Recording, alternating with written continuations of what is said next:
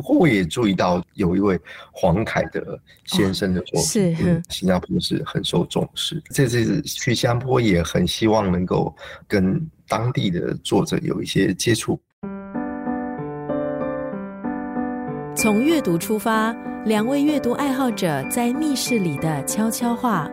张成尧、陈丽仪的月月仪式。今天在月月仪式真的是非常难得哦，可以请到好多朋友呢都很尊敬也很喜爱的一位作家吴明义老师来到月月仪式。我们先请老师向我们播客的听众问好。各位听众，大家好，我是吴明义，很高兴这次有机会到新加坡。对，那这次大家都很期待老师参与作家节，可不可以请老师呢分享一下这一次哦参与新加坡的作家节讲座的主题呢？这次我在新加坡作家节有三场活动哦。第一场活动，这个主办单位是希望我谈谈我的新作品《海风酒店》。另外一场呢，是与其他的几位作者一起谈谈这个关于自然或者是自然写作的相关的议题啊。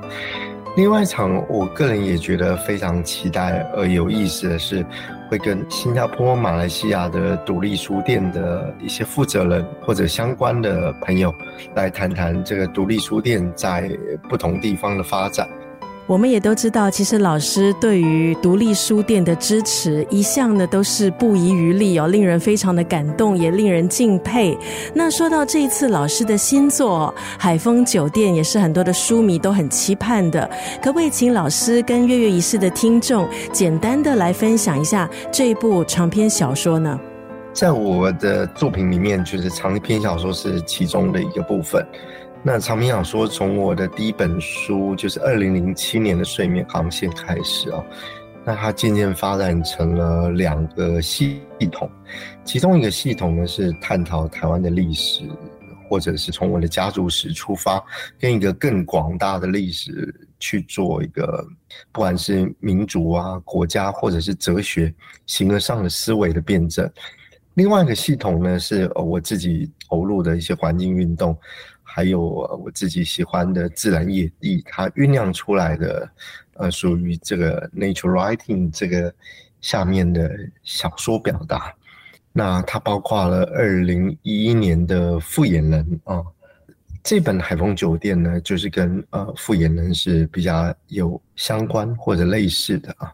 因为《复眼人》也提到了一些环境运动的抗争，特别是当时二零。一零年左右，台湾发起了一个对八清石化炼油厂的抗争啊，所以在《敷衍人》里面有一个淡淡的背景啊，啊，整个小说并没有特别把重心放在这个抗争事件，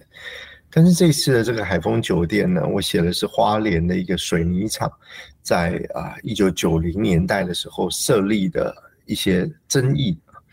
而因为它又涉及了花莲的原住民。所以对我来说，它是一个非常困难处理的一个题材。一来就是从复眼人到海丰酒店，决心面对抗争的呃这个历史事实，去正面的描写它。另外一个就是，如果你描写历史事实的话，势必没有办法像复眼人一样，用一种抽象的思维去啊带给读者反思。所以我这次也特别的在小说里面。啊，加入了泰鲁格族的巨人神话哦，因为啊，这个整个事件是关系到泰鲁格族。嗯，不过这这本小说呃，对我来说最有意思的是啊，我当初会开始动念想写这本小说，大概有两个原因，其中一个原因就是呃，我的环境运动朋友们他们希望我在另外一场这个亚洲水泥的环境运动抗争啊里面呃上台演讲。可是我对水泥产业还有花东、花莲、台湾的花莲、台东面对水泥产业的这个历程，并不是非常的清楚，所以我当时就婉拒了。那这个遗憾也是放在我的心里，因为我作为一个花莲的在地住民，我居然对这个水泥产业从台湾的西部移到东部的过程啊了解甚少。另外一件事是我有一次带学生去溯溪啊。结果呢？啊，就是因为下了大雨，我我们没有办法溯溪，我们就躲到一个花莲一个溪畔的艺文空间里面。那么这个艺文空间里面刚好在举办一个画展，画家也在现场，所以就聊起天来了。后来我要离开的时候，这画家跟我讲说啊，他做过二十几个职业啊，其中甚至还开过一间酒店。我就问他说：“那这酒店开在哪里呢？在花莲呢？”他说：“不不，我在在和平，和平也就是花莲的盖水泥厂的一个地方啊，最早盖水泥厂的一个地方。”于是他就开始了我探索这个议题。写作这本小说的一个起源。那大家也很熟悉的另外一位呃小说家呃村上春树先生啊，他就曾经呢把这个长篇小说的创作比喻成呢是一场马拉松哦。就不知道吴明义老师你怎么看待长篇小说的创作？那对老师而言呢，你在写作的时候最重视的是什么样的一个环节？是人物的刻画吗？还是故事的结构吗？主持人提到这个村上春树先生，我上星期在日本参与活动，呃，见到村上先生哈，啊，也谈论了他的作品啊，因为呢，在早稻田大学的呃村上春树的图书馆主办的一场活动，嗯，每一个呃小说家其实都是不同的啊，那我在这次海丰酒店的巡回演讲里面。呃，我个人呢，在里面没有谈我自己的小说，而是谈我的小说概念啊。在那一系列的活动里面，我把小说家分成九类，当然它可能不止这九类，或者是九类呃，并不足以说明什么。这九类呃，象征着某一种创作者的人格类型啊。有些小说家很像诗人啊。我讲的诗人当然不只是所有的诗人啊，而是诗人的啊最强烈的一种原型啊。诗人会直觉性非常的强啊，那他有很好的一种心灵体悟啊。这类的小说家在创作小说的时候，他不会认为收集史料是一件啊最核心的事情，他可能也会收集史料，但他不把它当做一件最核心的事情。比方说，有一类小说家，他是博物学者啊，他是在遇到小说材料的同时呢，把收集史料以及相关的啊资料变成他创作历程里面非常核心的一件事情啊。当我把自己啊呃，就是我在马来西亚有一场演讲，会谈到这个呃，我自己这十年来的创作转变，我自己就是一个追求成为博物学家。但是最后成为一个捡破烂的人的这样子的小说家，捡破烂的人是非常特别的啊！我指涉的这个捡破烂是他开玩笑的词啊，他是旧物猎人啊。当代有有一类的这个人啊，他会对那种老的东西特别有眼光啊，他本身也具有一些知识啊，让他可以辨识这些老东西，比方说一个盘子啊，一张桌子啊，它是不是具有价值？他甚至可能知道这个盘子的历史，呃，它的故事背后的故事。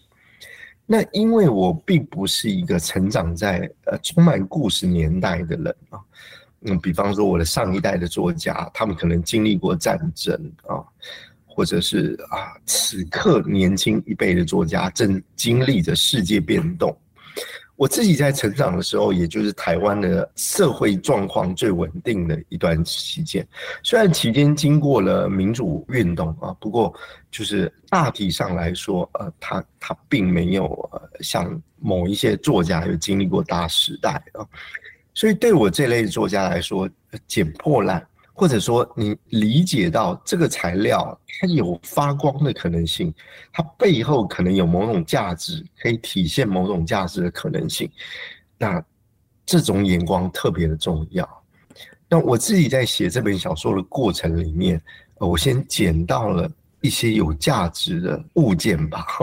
或者说是一个写小说的关键，我把它称为有小说感的故事啊。在经由个人的创造力，试着把它组织成一个具有结构性的小说。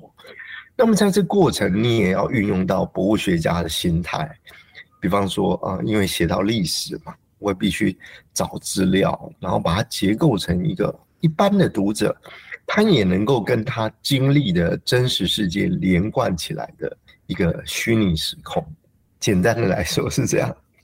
那我们也知道，现在这个网络的时代哦，其实很多的读者呢，他们特别是年轻一点的读者，他们的专注力是比较短的哦。呃，我们也看到有很多可能在网上的一些内容，比方说呃一个视频五分钟让你了解一部名著之类的东西很多。那我想问一下老师，像这样的一种呃现象，呃会不会如何影响到老师的写作跟你的风格呢？有任何何的影响吗？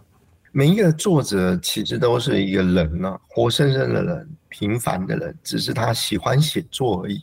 所以他会随着自己的脑力跟身体的衰退而做出一些相应的反应，就像运动员一样，任何的职业，我个人认为都是一样。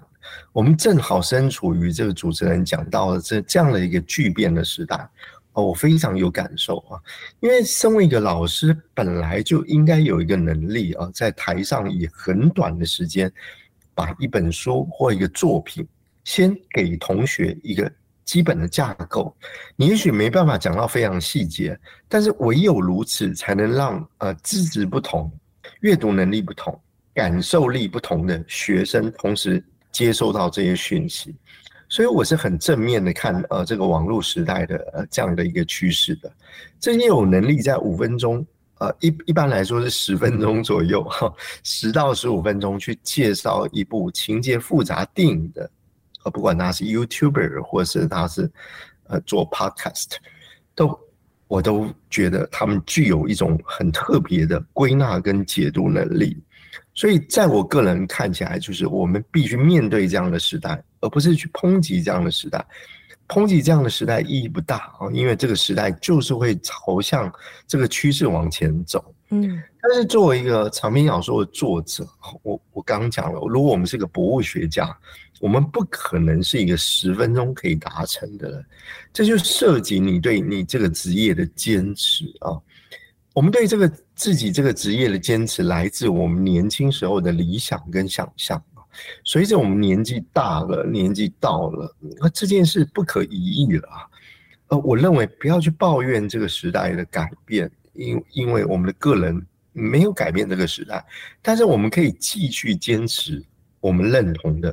啊务实，替这个我们属于我们的这个时代留下某种艺术创作的行为。作品，那老师很快呢也会呃来新加坡跟这里的读者们见面嘛，就不知道老师呢是否也有特别注意到新加坡或是马来西亚的哪一些作家，还有他们的作品呢？本来如果有机会的话，也很希望就是能到新加坡、马来西亚的独立书店去接触，但是我的时间实在是太紧绷了，就呃行程上变得没有办法面面俱到啊。但我也注意到，就是这次对谈的城市书房啊，过去或者像草根书室，曾经有这个新加坡非常具有代表性的作家，就是跟这个独立书店或者说书店有关的殷培安先生嘛。那当然，新加坡的作家在台湾呢，现在因为新加坡本身各方面都是很成熟的一个状态哦，所以他会到台湾来呃念书的学生就比较少。我觉得在交流上面变变得不是那么频繁，那他也不像香港现在的状况，有很多好的作者会去台湾住，或者直接到在台湾出版。我相信新加坡应该也有一个很好的出版机制，所以在台湾就比较不容易第一时间呃读到呃新加坡作者的作品。不过我也注意到，就是呃，有一位黄凯的先生的作品，是新加坡是很受重视。这次去新加坡也很希望能够跟当地的作者有一些接触。好的，那我们今天也特别谢谢老师在百忙之中抽出时间来跟我们聊天。